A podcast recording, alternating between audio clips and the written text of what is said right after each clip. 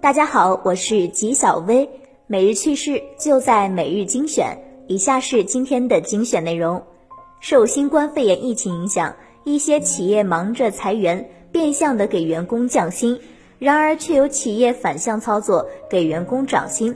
在河南漯河，疫情期间，卫龙食品上调员工工资，返岗后给员工平均涨薪百分之三十，满勤的普通员工工资可以在五千元以上。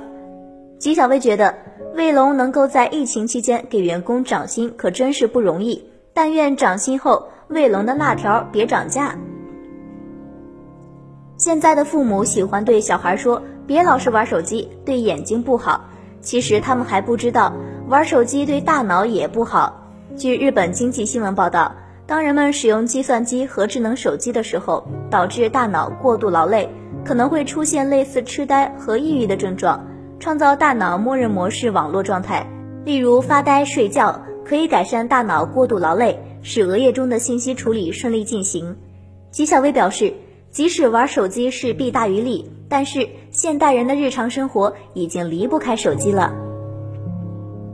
百度自从魏则西事件之后，该公司的口碑算是没了。不仅如此，百度的市值也被其他公司超越。中概股周一收盘，拼多多股价上涨了百分之四点八四，报三十七点五一美元，市值达到四百三十六亿美元。百度股价微涨百分之零点六六，报一百二十点七七美元，市值四百一十八点六五亿美元。拼多多的市值由此超过了百度。吉小薇认为，中国消费市场太大了，卖货的比搞网上搜索的前途更加宽广。这就是实体经济的作用。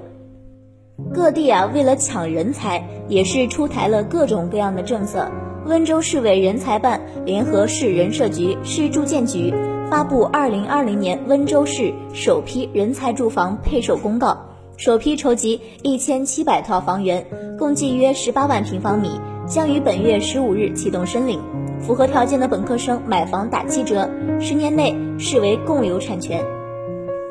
吉小薇觉得，温州这个本科生买房七折的政策，总觉得是为了卖房。现在口罩价格在中国大涨，在国外也是如此。据韩国统计厅发布的数据，近期 KF94 口罩的网上售价超过了四千韩元，约人民币二十三元，较疫情前增长了六到八倍。而日本方面，医用口罩的价格更是高的离谱。据日本时事通讯社报道。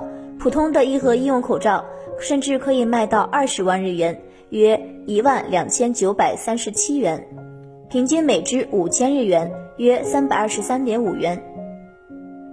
吉小薇表示，原本以为中国的黑心口罩商家的产品售价已经够过分了，真的想不到国外的口罩价格更是贵的离谱。